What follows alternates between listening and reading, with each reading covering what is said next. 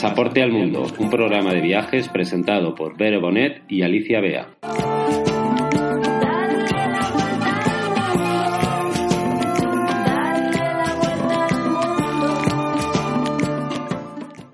Muy buenas a todos, ¿qué tal estáis? ¿Qué tal estás, mi compañera de viaje, mi pequeña Ali? Yo estoy bien, pero la pregunta es, ¿cómo estás tú, Vero? ¿Más recuperada? Bueno, aquí estoy, saliendo de a poquito de la gripe. Me quedo un poco así de voz rara, pero bien. Nada, adelante. Os cuento entonces qué es lo que tenemos para este programa, a ver si estamos todos para, listos para ponerle un nuevo sellito a nuestro pasaporte. Miren, como estamos muy cerca de la Semana Santa, y tenemos que confesar que llevamos esperándola prácticamente desde el verano, ¿no? ¿O no? Sí, cierto. Sí. Entonces tenemos preparado un programa especial con 10 destinos para hacer una escapada para la Semana Santa. ¿Qué te parece? Un planazo. Un planazo, así que estad atentos que vamos a estar hablando de 10 destinos, 5 nacionales y 5 internacionales. Y por supuesto, nuestra sección de consejos viajeros esta vez va a venir de la mano de una viajera muy especial que nos va a dar tips y consejos sobre cómo viajar con mascota. Muy interesante. Muy interesante y cosas y toda información que necesitamos. Yo tengo un perro y nunca sé ni qué llevar. Claro, ni qué hacer con él. Ni qué hacer, ni dónde meterle. Y bueno, y por último, el último bloque del programa es la sección Te interesa y os traemos novedades del sector turístico. ¿Arrancamos? Comenzamos.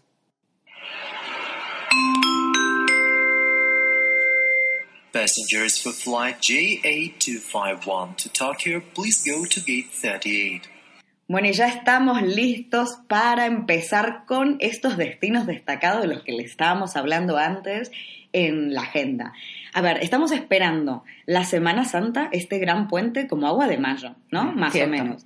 La Ya- verdad es que sí, sobre todo la gente que tiene un trabajo normal, no como nosotras que estamos saltando por ahí cada dos por tres. les, les querés dar envidia a nuestros oyentes. Mira que apagan y se van, ¿eh? Va para ellos, va para ellos. Pero sí, entonces como todos estamos esperando este super puente y es bueno planearlo con un poquito de antelación para poder comprar los pasajes a buen precio, hemos decidido con Ali elegir 10 destinos destacados que son ideales para visitar en esta época del año, ya sea porque querés vivir con fervor religioso estos días santos o porque querés tomarte un descanso. Entonces, vamos a empezar con 10 destinos. Ali, ¿cuál es el primer destino que le vamos a recomendar a nuestros oyentes? Bueno, pues yo quiero empezar con un rincón de Canarias que me tiene fascinada. Os hablo de La Palma, una isla que no es solo bonita, también es única y sorprendente. Aquí es cierto que no encontraréis los grandes arenales de Fuerteventura, pero en cambio sí un encantador litoral de playas vírgenes que nos habla de su pasado volcánico, como Chentive, que se formó tras la erupción del volcán Teneguía en 1971, o la preciosa playa de Nogales, que está rodeada de impresionantes acantilados y a mí personalmente me trasladó a la costa de Irlanda. Uy, si decís playa, a mí, a mí ya me tenés comprada. ¿Verdad? Porque tengo unas ganas de ver el horizonte que ni te cuento. Pues además, si os gusta la naturaleza, disfrutaréis con la diversidad de paisajes de esta isla que, por si no lo sabéis, está declarada en toda su totalidad Reserva Mundial de la Biosfera. Ah. Ahí es nada. Y es que aquí, por ejemplo, tenéis el espectacular Parque Nacional de la Caldera de Taburiente, el Bosque de los Silos, que es un exuberante bosque de laurisilva lleno de cascadas, helechos, especies endémicas y, obviamente, volcanes como el de San Antonio, que nos regalan unas vistas espectaculares de la isla. Hablando de panorámicas de impresión, no olvidéis subir al Roque de los Muchachos, ya que es el punto más alto de la isla. Durante el camino veréis un fenómeno espectacular que no es otro que el mar de nubes que provocan los vientos alisios, que es una maravilla. ¿Tú lo has visto ver alguna vez el mar de nubes? No, no, y de hecho un- todo lo que estás diciendo me estás poniendo los dientes largos. Es Me una maravilla. Para allá. Y bueno, pues cuando lleguéis arriba, cuando lleguéis arriba a 2.426 metros sobre el nivel del mar, os sentiréis unos auténticos privilegiados con toda la isla a vuestros pies. Y en verdad eh, os podría estar horas hablando de La Palma, del encanto colonial y marinero de Santa Cruz de La Palma, que es la capital de la isla y que, por cierto, celebra una Semana Santa llena de riqueza patrimonial. Os podría hablar también de la belleza del sur, con Fuencaliente y sus salinas a la cabeza, de su cielo, que es uno de los mejores del mundo para, para ver estrellas y por eso cuenta con el sello de Destino Starlight. Y como no, pues de su gastronomía, con pecados, porque son pecados, como las papas arrugas con mojo, ¡Uy, qué rico! los quesos de cabra con denominación de origen ¡Uy, qué rico! A esta hora, Ali. o exquisitos pescados como la vieja. Ah, no. y una última recomendación. No podéis iros de la isla sin tomaros un barraquito. Uy, qué rico. Eso sí, me lo dio a probar Monse del Mundo para Tres, por cierto, que cuando estuve en su casa me lo ha dado para probar. Buenísimo. Pues si vosotros, queridos oyentes, no sabéis qué es, os cuento. Es un café que lleva leche, leche condensada, canela, corteza de limón y licor. Es una Y bomba. engancha, engancha y mucho, os aviso. Es buenísimo, es buenísimo. La primera vez que fui eh, a las islas, eh, Monse me, me ofreció en su casa, me preparó uno. Bueno, y es una bomba. Te es buenísimo. loca. Me volví loca, pero es para tomarte uno, que te tomas dos y ahí morís. pero bueno, ¿Dónde vamos- vamos? Yo los voy a llevar a un país que me fascina, que es Italia. Es uno de mis países favoritos en Europa. Más precisamente os voy a llevar a Bolonia. Y he elegido esta ciudad de Emilia-Romagna por varios motivos. Primero porque hay muchísimas ofertas de vuelos, baratos además, Cierto. para ir. Es un destino relativamente cercano como para hacer una escapada. Y aunque las procesiones de Semana Santa no son tan intensas como las de la península, sí que se puede hacer una ruta por los edificios religiosos y eso siempre, siempre cuando vayas buscando eso, ¿no? Porque hay gente que la Semana Santa simplemente lo que quiere es irse unos días de vacaciones. Entonces, si ese es tu caso, lo puedes evitar simplemente yendo a la ciudad y comiendo gelato, comiendo pizza, viendo los edificios civiles y demás. Pero bueno, vamos a empezar por la parte un poco más religiosa, ¿no? Entonces, si lo que querés es impregnarte de esta Semana Santa y este fervor, se puede hacer una ruta, por ejemplo, eh, por estos edificios religiosos como la Catedral Metropolitana de San Pedro, la Basílica de San Petronio o la Basílica de San Doménico o la Iglesia de Santa María de los Siervos. Es decir. Bolonia está a rebosar de, de iglesias que uno puede ir a visitar y que para estas épocas se visten un poquito más de fiesta que en el resto de- del año. Y el sábado de resurrección en Bolonia, especialmente, se hace eh, todo un evento, una procesión y hay muchísima música hay muchísima alegría en las calles. Entonces, sí que se puede vivir el aspecto más religioso dentro de Bolonia. Ahora bien, yo no soy muy religiosa, tengo que confesar, entonces si yo voy a Bolonia en esta época del año, lo que yo haría sería otra cosa que principalmente incluiría ir a recorrer el casco histórico, que es bellísimo Una maravilla. con esos colores ocres, con esas calles adoquinadas. Entonces, nada, yo recomiendo empezar por la Piazza Maggiore, ¿no? La quiero pronunciar así con ese acento Te italiano. te ha quedado muy bien. que es la plaza mayor de la ciudad, que es el epicentro de la vida de Bolonia. Y a partir de ahí sí que ir haciendo una ruta, por ejemplo, por los edificios civiles como el Palazzo de la Podestà, el Palazzo Comunale o el resto de palacios que, por ejemplo, están ahí rodeando la, la Piazza Maggiore.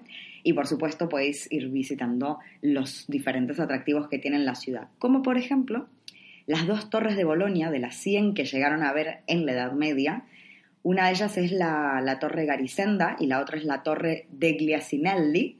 Y bueno, son ideales como para ir a ver la ciudad eh, con una vista panorámica de la ciudad mientras te comes el gelato. Yo hago con el gelato a todos lados. Yo en Bolonia lo único que hice fue comer cuando fui. Además es una ciudad que está muy animada por los universitarios. Claro que sí. No, y eso eh, tiene muchísima vida, tiene muchísimo encanto. Y ya te digo, se puede tener un poco de las dos cosas. Un poco del fervor eh, de la Semana Santa, como para no perder de vista por qué nos estamos tomando estas vacaciones. Y también un poco de, de vidilla. Claro. Así que sí, bueno, esa es mi recomendación. ¿Cuál Perfecto. es tu, tu segunda recomendación, pero la tercera para nuestros oyentes? Exacto. Pues con mi tercera propuesta quiero llevaros a Castilla y León, concretamente a Zamora, una capital que muchos pasan por alto porque desconocen todo su potencial. De su Semana Santa solo os diré que está declarada fiesta de interés turístico internacional. Ahí es nada. Mira tú. Y que se distingue por la austeridad y sobriedad de sus procesiones. Bueno, también os quiero colar una, una sugerencia, y es que probéis el dos y pingada. Que es ¿Dos una y pingada? Sí, a ti no te va a ver. Ah, vale. Es una comida típica del domingo de resurrección que solían tomar los cofrades para recuperar fuerzas pues tras la procesión y que ahora pues se ha convertido en una tradición entre los zamoranos. ¿Qué lleva? Pues algo tan ligero como magro de cerdo, dos huevos fritos y pan de hogaza recién tostado. Para salir rodando, ¿no? Es una contundente forma de decirle adiós a la abstinencia de la cuaresma. Claro, para recuperar la, la fuerza después de estar ahí cargando, porque los pasos tienen que ser durísimos, Sí, ¿eh? sí. Yo en este aspecto quiero decir que tampoco soy religiosa, pero sí que considero que la las procesiones de Semana Santa son un espectáculo visual que va más allá de- del fervor que una sienta o no. porque Claro, claro. O sea, son un espectáculo que hay que ver Es una maravilla. para ver la tradición en sí, o sea, no para aunque no creas, simplemente Claro. para verlo, o sea, como un mero espectador también vale la pena. Y la maravilla artística de todos los pasos, que es increíble. Bueno, pues dicho esto, ¿qué encontraréis en Zamora? Pues una ciudad de estructura medieval que cuenta con el mayor número de iglesias románicas por metro cuadrado de Europa. No me digas, eso sí que no lo sabía. Sí, es brutal, hay muchísimas y preciosas. También os digo que conserva un rico patrimonio modernista y que además está dividida por el río Duero y unida por los puentes que lo salvan, como el precioso puente de piedra. También tiene una imponente catedral que destaca por su cúpula bizantina de 16 arcos dobles, un conjunto de antiguos mo- molinos harineros sobre el río, que es precioso de ver, y una asequi- asequible oferta de tapeo que se concentra, como no, en los alrededores de la Plaza Mayor y en una zona que se llama Los Lobos. Mis imprescindibles, pues os recomiendo ver la puesta de sol en la zona de los Pelambres, que está en la margen izquierda del río, porque os aseguro que la vista de Zamora desde aquí al anochecer es realmente espectacular. Pues apuntado mm, queda para Es muy bonito, la verdad es que es precioso. Y para finalizar, os lanzo un reto. Si queréis volver a Zamora, tenéis que encontrar la figura del obispo tumbado en la portada de la iglesia de Santa María Magdalena. Un- dijiste un obispo tumbado. Sí, exacto. Y además te diré que esta portada es una de las más decoradas de la ciudad, así que mucha paciencia y a buscar al obispo. Joder, me llevaré las gafas entonces, porque voy a estar, me voy a tirar ahí, vamos todo el fin de semana sentada delante del pórtico buscando al, al- al obispo. ¿Te gustó mi propuesta? Me encanta, me encanta. Me encanta. Perfecto.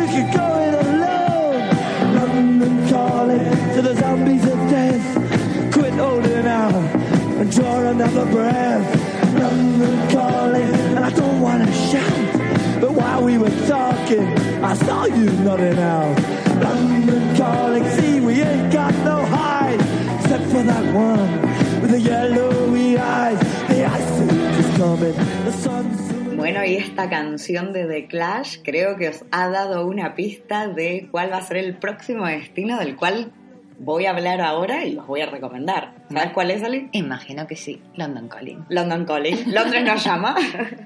Pues sí, así es. Londres siempre es un buen destino porque sí y porque no. O sea, eh, da igual el motivo por el que viajes. No es necesario que sea Semana Santa, puede ser por cualquier motivo porque es una ciudad fascinante, es una ciudad eh, llena de cultura, llena de música, llena de arte, con una vida urbana y con una vida diaria y nocturna increíble. Entonces yo Londres siempre la voy a recomendar. ¿Sabes que como hablo yo de Londres? Siempre digo que es, mi, es la, la ciudad de mi recreo. El sitio, ¿Sí? el sitio de mi recreo, sí. ¿Y eso? Porque es lo que tú dices, es una ciudad que te dicen ahora mismo, nos vamos, nos vamos. Y es que siempre hay cosas para ver. O sea, Claro. te- a ver, de hecho, yo he vivido cuatro años en Londres. Si yo voy ahora a Londres, sigo descubriendo cosas nuevas. Es una ciudad que nunca es infinita. Es una ciudad infinita, nunca se acaba. Entonces, justamente por eso la recomiendo. Porque ya sea que haya sido en algún momento de tu vida o no, siempre vas a tener cosas nuevas para ver. Pero lo que sí quería comentarles es que durante la Semana Santa, primero es que Londres todas las atracciones turísticas siguen abiertas, es decir, museos, mercadillos, el London Eye, eh, Westminster Abbey, todos los museos, la Catedral de San Paul, todo sigue abierto, o sea que podéis ir y hacer vida normal.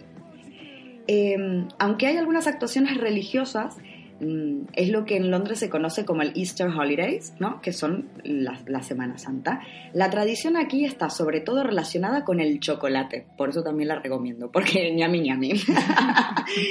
Entonces, eh, una de las cosas más tradicionales, que esto por lo general lo hacen los niños, a mí me encantaría hacerlo, todo se ha dicho, es el Easter Eggs Hunting, que es que en alguno de los parques esconden muchísimos huevos de chocolate y nada, y la gente y las familias van con sus niños y los niños tienen que encontrar los huevos, ¿no? Se hacen en un montón de sitios, como en el Hyde Park, Clissold Park, en Kew Gardens, bueno, en casi todos los grandes parques que hay en Londres. Esta es una de las actividades más divertidas y que a los niños les encantan. Así que bueno, si tenéis familia, ya sabéis que podéis hacer eso. Otra de las cosas que tiene Londres durante la Semana Santa para ver, digo más allá de sus atracciones típicas, es que el viernes de la Semana Santa eh, se hace una actuación de teatro al aire libre en la plaza de Trafalgar Square y la obra de teatro va sobre la crucifixión de Jesús. Es una obra que dura unos 90 minutos y es gratuita. Y esta actividad se llama Passion in the Square. Así que nada. Muy apropiado. Es muy Pasión apropiado. en la plaza. Claro que sí. ¿Para qué nos vamos a Más pasional que eso. Pero bueno, está bueno también eso, ¿no? De que si uno va, también relacione esta visita con la Semana Santa. Después, para la gente como yo, que es un poco así más oink oink, que le gusta la parte más gastronómica, está en muchísimos de los hoteles, sobre todo los hoteles de lujo, ofrecen un menú especial que se llama Easter Afternoon Tea, ¿no? El té de las 5 de la tarde típico Clásico. de Londres, el clásico de toda la vida. Que por cierto, ahora se ha extrapolado a Madrid, Barcelona y ya todas Claro, partes. todos queremos hacer el afternoon tea, por supuestísimo. Y bueno, en estos hoteles lo que suelen ofrecer es ah, el protagonista de, de la tarde va a ser el chocolate, por supuesto, pero siempre va a haber el típico sándwich, el cupcake, los pastelitos, bueno, lo típico que se puede comer. Otra de las cosas que podéis hacer en Londres durante la Semana Santa es, por un lado, visitar eh, Harrods, lo famoso, el famoso shopping Harrods. ¿Cómo se le llama? Shopping no, ¿cómo se le dice? Eh, Harrods, directamente. Bueno, centro, pero centro comercial. Centro o- comercial. También le puedes llamar el sitio que sabes cuando entras, pero no cuando Pero sales. no cuando sales y bueno, y con cuánto dinero en la billetera, porque el Harrods hay que tener dinerillo.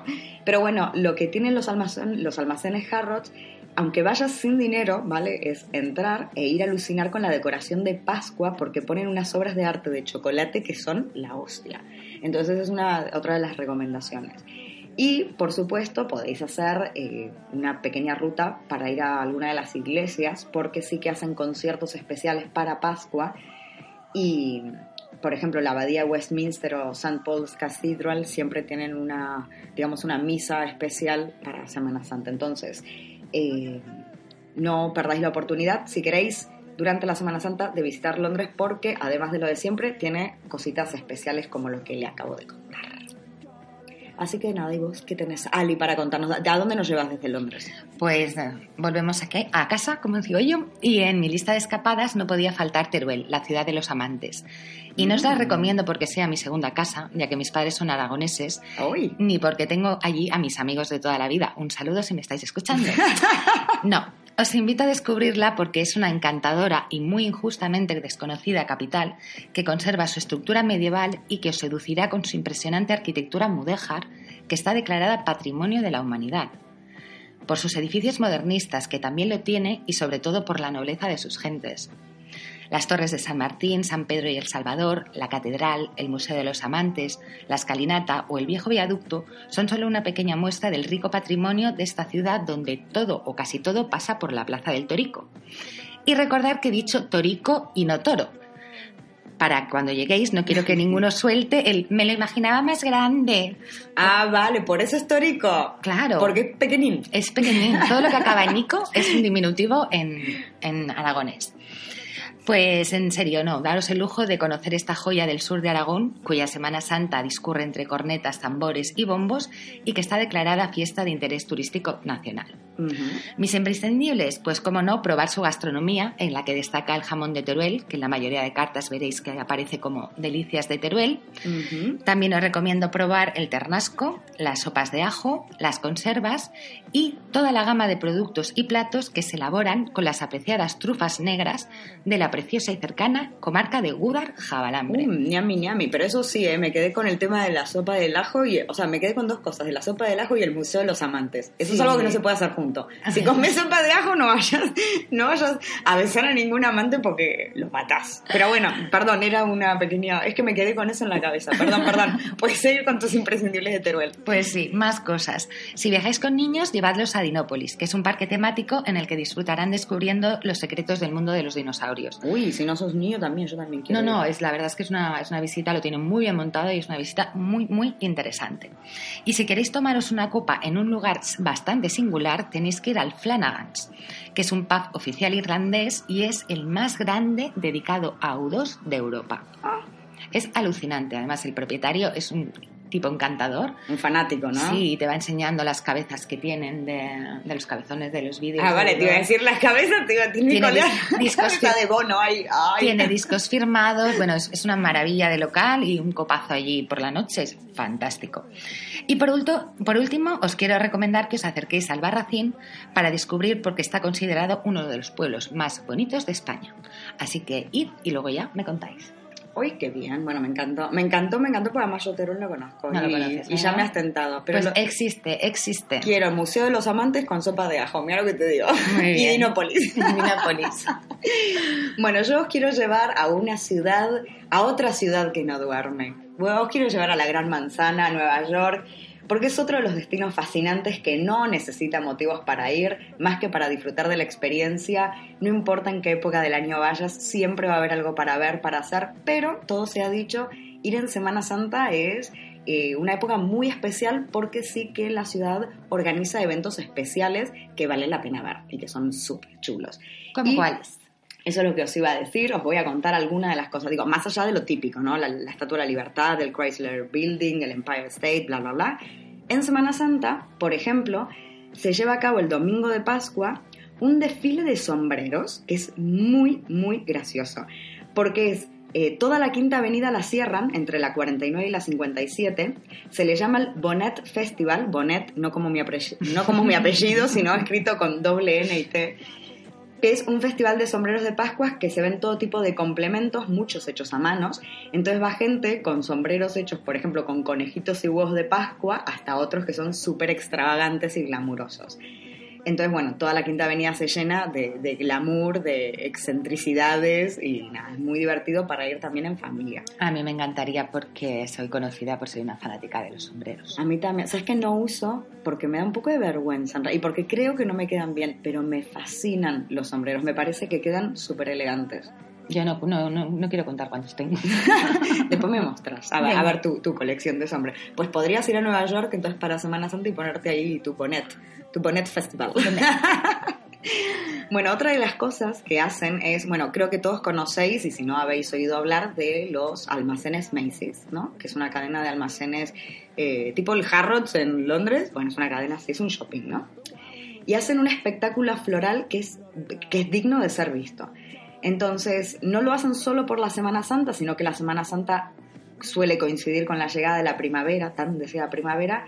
Entonces, en la ciudad, desde el 25 de marzo hasta el 6 de abril, los grandes almacenes de Macy's, sobre todo el de Herald Square, que es uno de los centrales, acogen un colorido espectáculo floral que les suelen llamar Macy's Flower Show y la planta principal digamos queda cubierto por todos los arreglos florales durante dos semanas y vale la pena ir a verlo.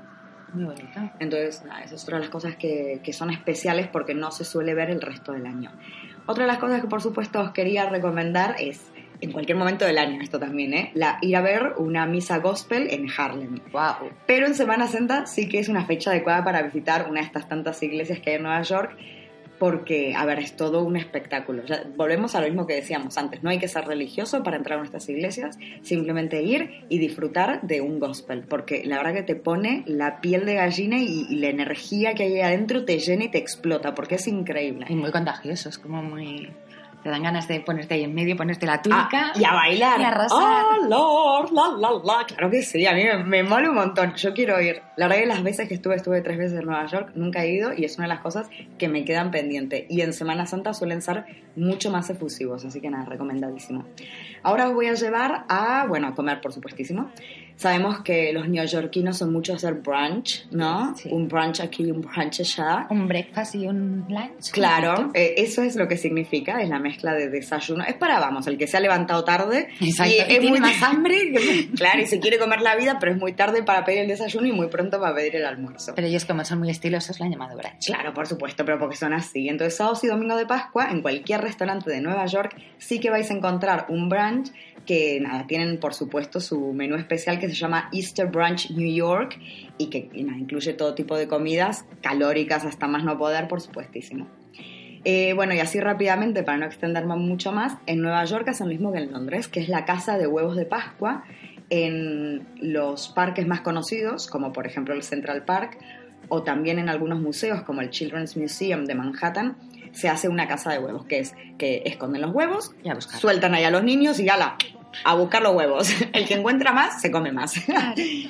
y por último, como no, el clásico, si hace buen tiempo, de ir al Central Park a hacer un picnic, ¿no? Ahí frente a alguno de los lagos que tiene el Central Park, o esconder, a- eh, encontrar algún huequito que no haya niños corriendo, por ejemplo, y te haces un picnic romántico ahí con tu media naranja, yo qué sé.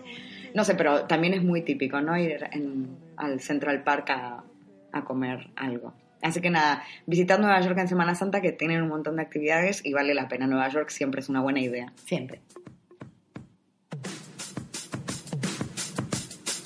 Yeah, yeah, I'm out that Brooklyn. Now I'm out that Tribeca, right next to De Niro. But I'll be hood forever. I'm the new Sinatra.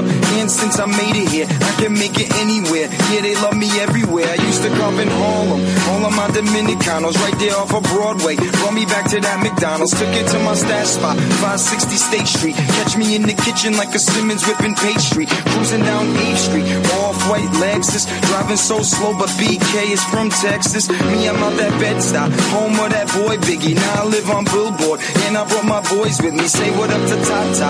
Still sipping my tie. Sitting courtside. Knicks and Nets give me high five. I be spiked out. I can triple referee. Tell by my attitude that I'm most definitely from. from hey. Uh-huh.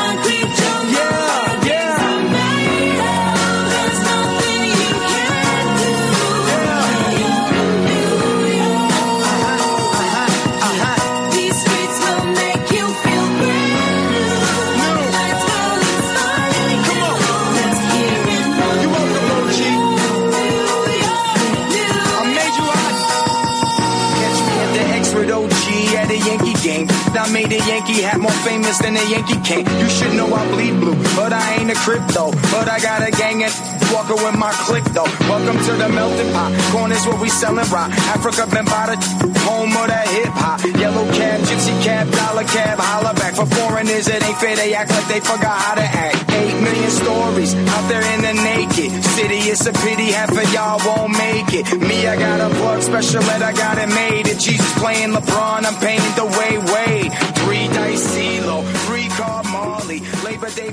Bueno, pues tras escuchar Empire State of Mind de Alicia Keys, abandonamos Nueva York y aterrizamos en...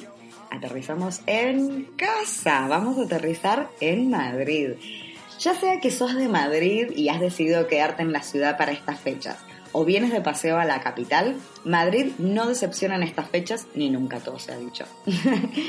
Pero porque más allá de los atractivos, como siempre, que es lo que tiene Madrid, como la Plaza Mayor, el Palacio y sus jardines, los museos, un domingo en el rastro, un paseo por el Retiro o el Templo de Devot, en Semana Santa Madrid ofrece un montón de actividades temáticas, ¿no? Siempre relacionadas a, a la Semana Santa. Una de las recomendaciones es que si venís a la ciudad durante esta época, no os podéis perder alguna de las procesiones oficiales que se llevan a cabo en la ciudad. La más famosa de Madrid y una de las más conocidas es la del Cristo de Medinaceli, que tiene lugar el Viernes Santo y va recorriendo las calles principales del centro de la ciudad que van desde la parroquia de Jesús de Medinaceli y va avanzando y va atravesando las diferentes callecitas céntricas. Además de esta, que bueno, es la más famosa, hay muchísimos otros pasos que, que sacan estos días, como por ejemplo los de Alabarderos, Jesús de Nazareno el Pobre o la Procesión del Silencio. Es decir, que hay para todos los gustos, para que podáis elegir. Y seas religioso o no, siempre merece la pena ver eh, la emoción con la que los madrileños pasean a sus santos y cómo, por supuesto, se engalanan eh, las vías más céntricas de la ciudad. Entonces, es muy bonito. Otra de las cosas que os recomiendo si venís en esta fecha es probar las torrijas madrileñas. Ay, que te veo salivando, Ali. Este es el, el típico postre de Semana Santa que todo el mundo quiere degustar, sin importar que lo tomas con leche, eh, con vino o con azúcar, en cualquier restaurante o pastelería lo vas a encontrar. Y bueno, y por supuesto os voy a decir que aprovechen que estamos en Semana Santa eh, para conocer las, iglesias y las catedrales, ¿no? Porque Madrid sí que está lleno de estos edificios religiosos y algunos que podéis visitar más allá de la Almudena son eh, la Basílica de San Francisco el Grande, que está en el barrio de la Latina y que tiene una cúpula divina. También podéis ir a visitar el San Jerónimo el Real, que es un antiguo monasterio del que solamente queda en pie la iglesia y un, un claustro. Perdón. Entonces sí que Madrid eh, tiene muchísimas actividades durante esta época, así que recomendadísimo veniros a la capital. De Madrid al cielo. De Madrid al cielo y del cielo a dónde? Pues bien, ahora os propongo aterrizar en Bélgica Uy. para que conozcáis la que para mí es la ciudad más atractiva de la región de Flandes, Gante. Pensabais que iba a decir Brujas, ¿verdad? Pues claro no. que sí. No. Brujas es un destino imprescindible para cualquier viajero, eso es cierto, con su estampa medieval, un paseo en barco por los canales, el tantas veces fotografiado muelle del Rosario, el sabor de la cerveza y el chocolate. Nadie pone en duda de que es un destino indispensable de la vieja Europa, pero os aseguro que Gante no se queda atrás. ¿Por qué? Porque en mi opinión tiene lo que creo que le falta a su famosa hermana, y es un toque de cercanía y autenticidad que la hace única y que te deja con ganas de más. Y es una opinión además que comparten muchos viajeros. claro que sí. Y es que Gante, además de tener un patrimonio arquitectónico excepcional y rincones medievales de postal tan bonitos como los de Brujas, nos ofrece alternativas tan interesantes como conocerla a través del arte urbano. Tienen una ruta de street art magnífica. Que es una de mis, las rutas favoritas mías. Sí, a mí también me encanta. También podemos conocerla a través de la moda, de sus diseñadores o de su animada vida nocturna en la que tienen mucho que, que hacer y que decir su gran población universitaria. Eh, Lo que se prepara, las fiestas que se preparan por la noche en Gante son Si estáis buscando marcha, Sí. antes vuestro destino. Sí, y aunque para resumir todos sus imprescindibles necesitaría más de un programa entero, pues quedaros con estos básicos de Gante. A ver. Los preciosos muelles de Grassley y Coral Lane, el puente de San Miguel, el campanario, el llamado Belfort, que tiene unas impresionantes vistas si subes arriba, la catedral de, Ba- de Babón y el castillo de los Condes. Y si os interesa la pintura flamenca, debéis saber que en el Museo de Bellas Artes podéis ver en directo cómo se restaura la Adoración del Cordero Místico, que es la obra más importante de la historia del arte en Flandes. Qué bueno, ¿no? O sea, poder ir a ver como la- una restauración en directo. Es, es magnífico, a mí me gusta mucho eh, el arte en general, la pintura en concreto, y yo me emocioné muchísimo porque es que estaban allí trabajando cada uno en su panel y dices, vaya tela, ¿no? Ver, sen- sentir el arte tan cerca. Creo que sí. Me encantó. Planazo. Sí, y bueno, para que vayáis haciendo boca, os lanzo tres planes gastronómicos 100% recomendables. El primero es que disfrutéis de los pla- platos típicos de la cocina flamenca en Me Me Gusta. Me encanta el nombre. Me, me gusta, se llama. Sí, me encanta. Además, es un restaurante familiar que ofrece una excelente comida casera en la que destacan los guisos de pescado y la carne estofada. Sí, bueno, eso no, pero. Y también tienen muchas propuestas veggie, Ah, que lo sepas. bien, apuntado queda entonces me me gusta. Sí, en Gante también podréis probar tantas variedades de cerveza como queráis. Trapense, de abadía, negra flamenca, la lambic. Pero no debéis dejar de pasar por alto sus ginebras. Y lo mejor es que vayáis a Dreupelcourt, que es un pequeño y céntrico garito por cuya barra desfilan nada más y nada menos que 200 clases de ginebra. Las sirven en vasito de chupito, sí, pero no os vengáis muy arriba porque algunas llegan a tener 53 grados y el canal está muy cerca. Ostras, 53 grados y el canal, claro, salís haciendo eso y ¡pum! Y acabas. Tendrían que poner ahí a- a- alguna protección, ¿no? Para que la gente no, no se caiga. Sí, pues y la última, el mejor de los colofones a una jornada callejeando por Gante, para mí es endulzar el paladar con los mejores gofres de la ciudad. Donde en Max, que es un encantador café de estilo Art Nouveau que está en el pleno centro, y una parte de su encanto reside que os- porque os lo servirán siguiendo la misma receta original de 1839. De hecho, se cocinan en las mismas planchas que se hacían en aquella época. Espolvoreados con azúcar glass, crujientes y con un toque de mantequilla. Oh, Ahora sí que os aseguro que estoy salivando. y yo, o sea, y tengo hambre, o sea, paremos a, a- vayamos a comer algo. Súper recomendable. Y dicho esto, quiero terminar este paseo virtual por esta joya flamenca con el mejor consejo que os puedo dar. A ver, Y es que paséis sí o sí al menos una noche en Gante. ¿Por qué? Porque aparte de que tendréis más tiempo para conocer la ciudad, podréis disfrutar de una de las ciudades que están mejor iluminadas del mundo. perfecto, me encanta el plan. Planazo para Semana Santa, Gante. Ahí os lo, ahí os lo dejo. ¿Tú has estado? Yo no estuve, estuve recorriendo Bélgica, estuve recorriendo muchísimas de sus ciudades y Gante me ha quedado fuera. Pues Gante engancha. Ya, Irás, Gante- Yo ya he ido como tres o cuatro veces y me encanta. De hecho, esta no voy a ir. No sé si llego para la Semana Santa porque tengo otro viajecito, pero me lo apunto. En cualquier época. Pues yo os voy a llevar, que es mi último destino, que os voy a recomendar para esta Semana Santa, a la bella Salamanca. Salamanca en España, ¿no?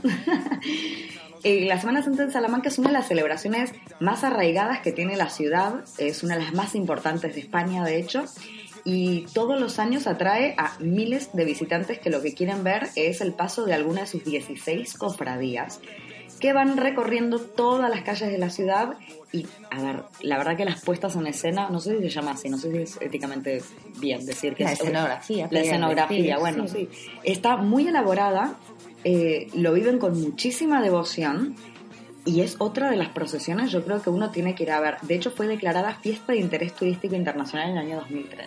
O sea, a ese nivel de importante es la Semana Santa en, en Salamanca. Entonces sí que destaca, bueno, por la parte de imaginería, las hermandades eh, tienen sus esculturas barrocas que tienen un valor artístico y, y Increíble. estético increíble. Y los lugares como por ejemplo la Plaza de la Universidad, la Casa de las Conchas, las catedrales, el arrabal o la, la clerecía, van adquiriendo un protagonismo muy particular a medida que estos pasos van pasando, y valga la redundancia, eh, por lo que Salamanca en esta época, más que para hacer turismo en general, yo lo recomiendo para hacer turismo de Semana Santa, turismo religioso, porque es que todo se vuelca a, esta, a, este, a este evento. O sea, el resto de las ciudades que como que queda en un segundo Se plano. difumina. Claro. Y una de las cosas que, a ver, muy a mi pesar voy a decir, porque yo soy vegetariana y no me gusta recomendar cosas que no son vegetarianas, pero sí que es cierto que cuando vas en Semana Santa a Salamanca, y me ha pasado, todo, absolutamente todo lo que te ofrecen para comer y que está en todos lados es el hornazo, que es la receta típica de la Semana Santa salamanquina. Eh, ¿Por qué yo decía que no lo quería recomendar? Porque, claro, al ser vegetariana no puedo recomendar una empanada que está rellena de chorizo, jamón, lomo y a veces huevo. Pero sí que la gente que come carne dice que es una delicia y a ver, os lo cuento porque lo vais a ver. O sea, ahí está, ahí está el, el hornazo. Así que nada. ¿Y tú a dónde nos llevas? ¿Cuál es el último destino que le recomendamos a nuestros oyentes? Bueno, pues yo he dejado para el final un plato fuerte, Dublín, Uy. la capital de la República de Irlanda, donde por cierto pasé mi última noche vieja. Es verdad, es verdad. Hemos, Sí. Recuerdo todos los vídeos y fotos que has estado subiendo. Sí. Bien, pues vaya por delante que la isla Esmeralda me tiene robado el corazón. Pero aún así soy totalmente objetiva cuando os digo que en pocas ciudades os lo pondrán más fácil para sentiros a gusto. Da igual si viajáis solos o acompañados. En cuanto pongáis los pies en un pub, comprobaréis que los irlandeses se han ganado a pulso su fama de extrovertidos y buenos anfitriones. Hablando de pubs, hay más de mil a ambos lados del río Liffey, así que no es de extrañar que Leopold Bloom, el, el protagonista de la novela de Ulises de James Joyce, dijera que cruzar Dublín sin pararse frente a una barra sería un auténtico rompecabezas. es muy apropiado. Bien, pues ya tenemos el ambientazo de sus pubs. ¿Qué nos ofrece Dublín? Pues absolutamente de todo.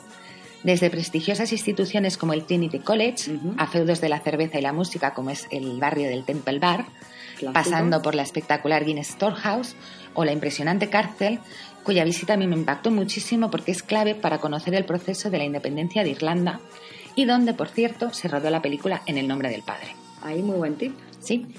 La Catedral de San Patrick, las casas georgianas, sus zonas verdes, museos, las destilerías de whisky, la revitalizada zona de los Docklands, la posibilidad de seguir la huella de U2 por toda la ciudad.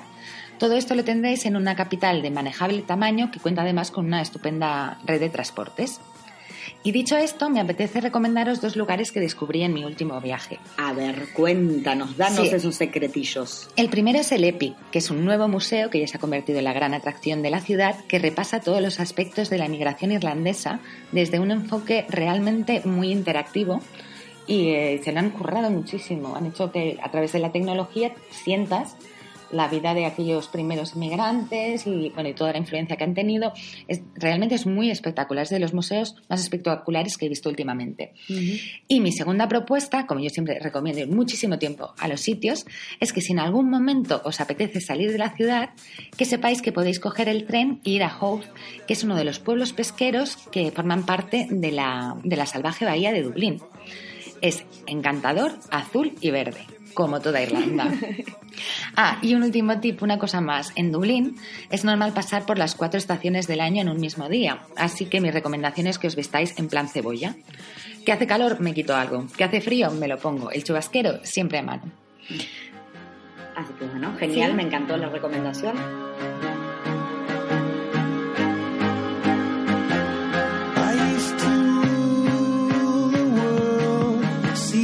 Rise when I gave the word. Now in the morning I sleep alone. Sweep the streets I used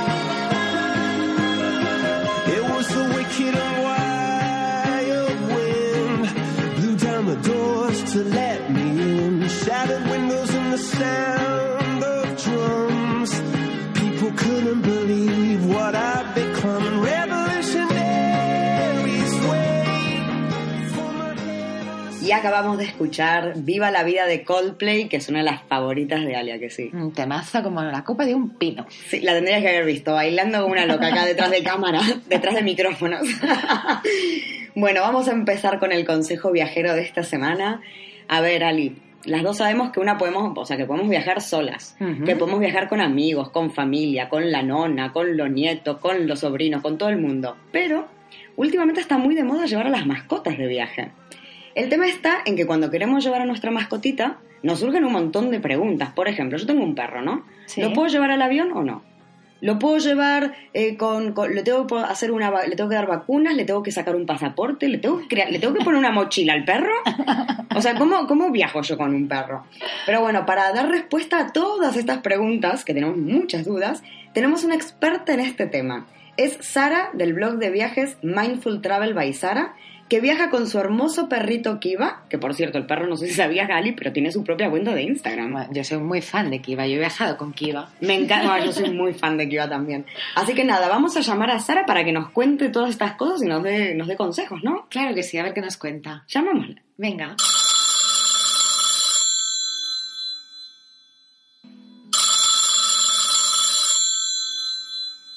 Sí. Hola Sara, ¿qué tal estás?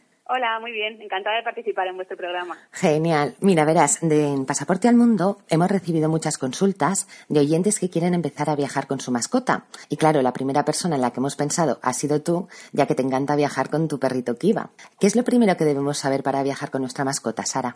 Pues mira, lo primero que diría yo es el tamaño de la mascota, ¿vale? No es lo mismo un pastor alemán o un labrador que son muy grandes que un perro pequeñito como, como Kiva. Viajar con un perro grande o un perro pequeño eh, se hace de manera diferente. El tamaño cambia mucho la manera de viajar, por ejemplo, el tamaño del transportín, si puede entrar o no en la cabina del avión o tiene que ir en la bodega.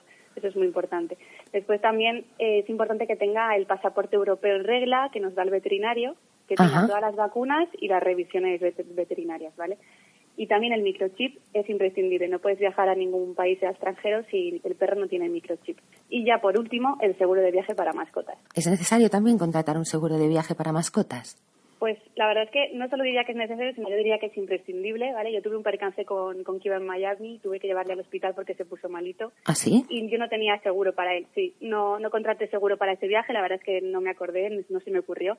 Y estuvo dos días en el hospital y tuvimos que pagar mucho dinero por, por él, porque bueno, ya sabes que la sanidad en Estados Unidos, tanto para humanos como para perros, es muy cara. Claro. Y luego, claro, y entonces desde ese momento, siempre, siempre, ya sea por Europa o ya sea por Estados Unidos, Canadá, lo que sea, siempre contratamos un seguro de viaje para, para Kiva. ¿Y resulta caro o es económico?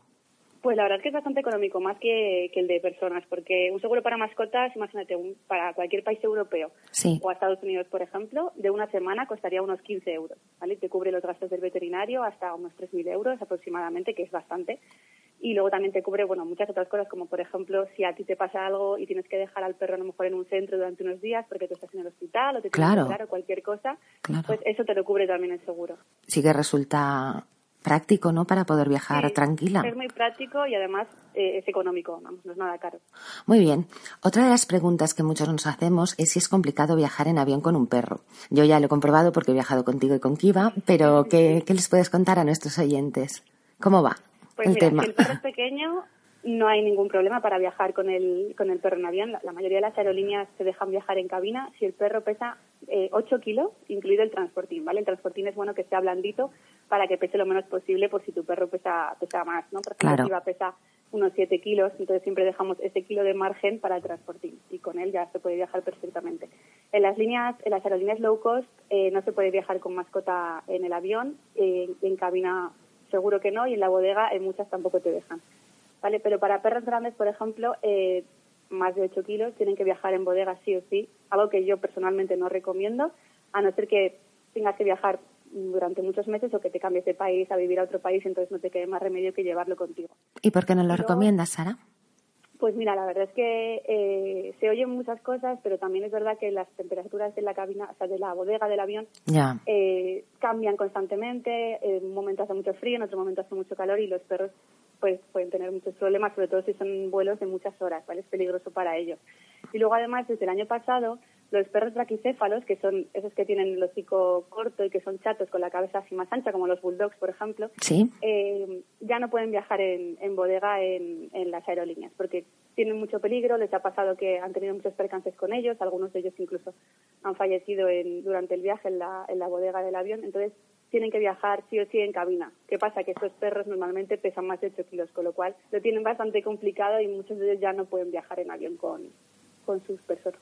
Madre mía, es un- todo un mundo, ¿eh? El tema de viajar Sí, con mascotas. Sí, además esta parte, esta parte de los perros, de los perros braquicéfalos, lo han incorporado ahora en el 2017, hace poquito. Aja. Otra Mira, pregunta. acaba de levantar, Kiva. ¿Ah, sí? no lo oímos de momento, estará dormidito. Sí, está dormidito, es, es muy vago, duerme muchísimo. Muy bien, continuamos si te parece. ¿Qué llevas en el equipaje para tu perrito? ¿Kiva lleva muchos por si acaso? Pues mira, la verdad es que sí, porque yo eh, yo suelo viajar en plan minimalista, cada vez llevo menos cosas y cada vez quito muchos por si acaso de la maleta, pero con Kiva eh, siempre llevo muchos por si acaso porque no sé si va a necesitar algo más ¿no? en, el viaje, entonces por si acaso llevo cosas. Eh, por ejemplo, el pasaporte siempre lo lleva, el collar o el arnés, la correa, su comida, porque aunque puedes comprar la comida en el país de destino, siempre llevo pues para un par de días por si acaso. Claro. Luego llevo un cuenco plegable para el agua que puedes llevar contigo siempre cuando vayas a hacer excursiones también en la mochila o en el bolso. Llevo las bolsas para las cacas que son imprescindibles en cualquier parte. Llevo sus medicamentos porque, bueno, el, más o menos ya sé algunos medicamentos que, que le hemos dado a lo largo de su vida, pues siempre los llevo por si acaso los vuelva a necesitar, sobre todo si viajamos al extranjero. Suero, betadine, bueno, una toalla y también llevo pues algún juguete que tenga él y muchos premios. Para que se porte bien. O sea que lleva más equipaje que tú. maleta es tuya. Muy bien. Otra pregunta, Sara. ¿Crees que España es un destino pet friendly o nos queda todavía mucho por, ah, por hacer en este tema? Bueno, la verdad es que eh, no es el mejor destino pet friendly del mundo, ¿vale? Vamos mejorando poco a poco y bueno, se van incorporando pues muchas ciudades que van que van haciendo y van metiendo servicios y, y- y más cosas para mascotas. Eh, ahora cada vez más hoteles admiten mascotas, aunque hay que decir que cuando viajas con, con mascota, eh, muchos hoteles tienes que pagar una tarifa diaria por el perro, ¿vale? Normalmente lo suelen hacer por limpia, por la- porque tienen que limpiar más la habitación, pero siempre te suelen meter una tarifa que puede ser entre 10 y 30 euros dependiendo de, del hotel, de las estrellas que tenga el hotel. Y luego en España, pues cada vez hay playas pet friendly, pues mejor acondicionadas. Hay un listado de playas oficiales, ¿vale? Que, que cambia cada año, que es bueno consultarlas para saber dónde puedes ir con tu mascota. Pero sí que es verdad que hay mucho, mucho por hacer, ¿vale? Hay Ya. mucho por hacer. Yo, para viajar con perro por España, pues recomiendo elegir pues escapadas que tengan pues mucho entorno natural o parques naturales. Por ejemplo, eh, hace poco fuimos con Kiva a hacer senderismo a la Sierra de Gredos y nos quedamos a dormir en el parador. Por ejemplo, Ujú. que este parador admite mascotas, no todos, pero ese en concreto del de Gredos sí que admite. Luego, en cuanto a ciudades, pues mira, eh, de las más, más pet friendly, yo diría Gijón y Bilbao, por ejemplo, que son más recomendables para ir a mascota, te dejan entrar en muchos restaurantes, incluso en bares. Qué bueno. Simplemente, aunque no lo ponga en la puerta, tú le preguntas a- al dueño y, y casi siempre te dicen que no hay problema. Siempre que el perro sea bueno y educado, que eso es lo más importante para viajar con perros, que el perro sea bueno y que esté educado. Claro, por supuesto. ¿Y qué destino recomendarías a alguien que viaja por primera vez al extranjero con su mascota? ¿Dónde lo pueden tener más fácil para esa primera experiencia? Pues mira, eh, si es por Europa, si quieres viajar por primera vez con tu mascota por Europa, yo te recomendaría destinos pues como Holanda, Alemania, Austria, ¿vale? Que están como más desarrollados en cuanto a ese tema, te dejan entrar en casi todos los transportes públicos, en muchos restaurantes. Eh, luego también eh, Gran Bretaña, por ejemplo, es un destino muy bueno para mascotas. El problema es que desde España no puedes volar en cabina con el perro. Tienes que llevarlo o- obligatoriamente en bodega o tienes que ir en barco Ya. pasar, pasar en barco desde Santander o Bilbao y llegar hasta, hasta el puerto y siempre tienes que ir en coche, no te dejan, si no vas, si vas sin coche no puedes ir con mascota, entonces es un poco complicado. Una vez allí es muy fácil porque te dejan entrar en prácticamente todos los sitios, pero llegar allí es más complicado. Y luego, por ejemplo, si quieres ir fuera de Europa, eh, yo recomiendo Canadá y Estados Unidos, son dos de los lugares más pet friendly que, que yo he visto. En Canadá aquí va a ser lo pasado increíble y en Estados Unidos, por ejemplo, en Chicago y en Miami le dejaron entrar en un montón de sitios y tratan a los perros como si fuese uno más de la familia. Claro que es de lo que se trata y de lo que queremos cuando, cuando viajamos. Eso es. Muy bien. Pues nada, Sara, muchísimas gracias por tu tiempo y por toda la información de primera mano que nos, ha- que nos has dado. Seguro que nuestros oyentes tomarán buena nota de todo. Dale un besazo a Kiva y cuídate mucho, viajera. Muchas gracias a vosotras, chicas. Un beso. Cuídate, chao. Chao.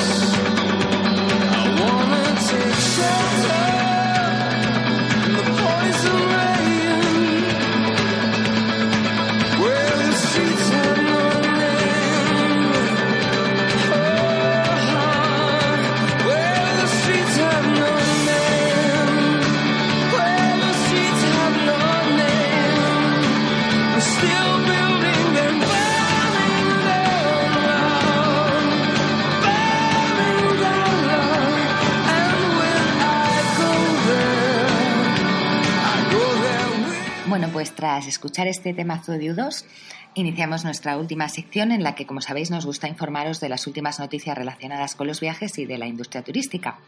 Pues bien, hoy os queremos contar un gran descubrimiento que se llevó a cabo hace unas semanas. Y la verdad es que nos emocionamos solo diciéndolo en voz alta. Han encontrado una gigantesca ciudad maya perdida en Guatemala. Sí, aunque parezca mentira, todavía hoy quedan rincones de nuestro planeta por descubrir, ¿no es cierto, Vero? Bueno, es una pasada lo que han hecho estos investigadores.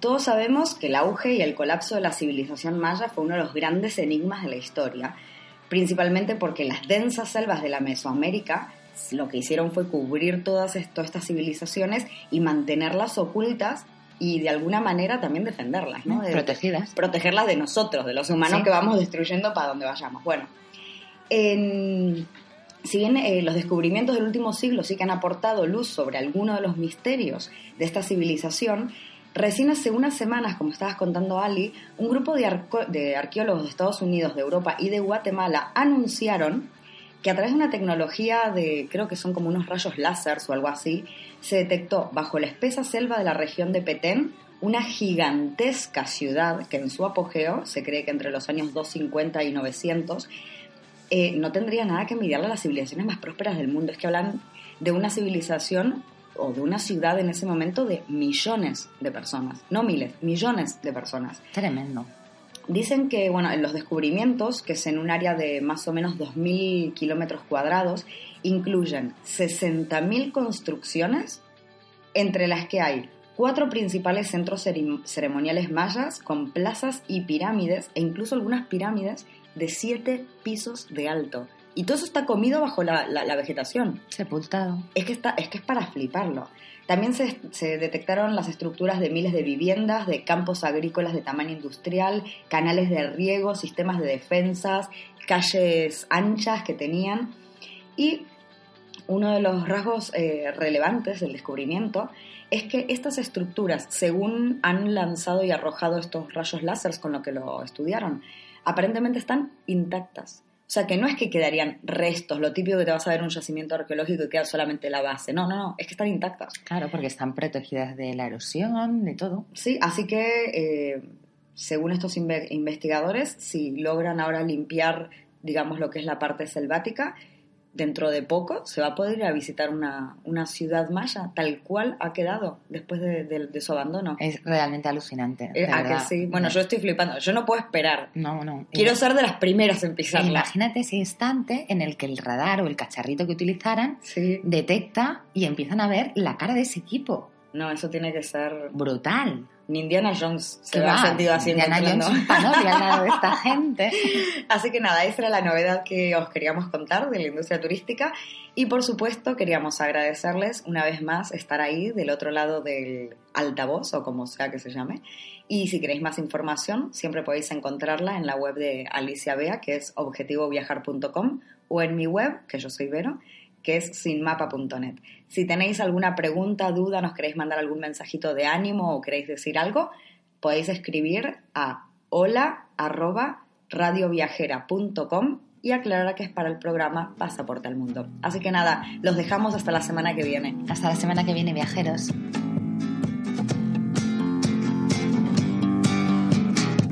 You're my last breath. You're a breath of fresh air to me.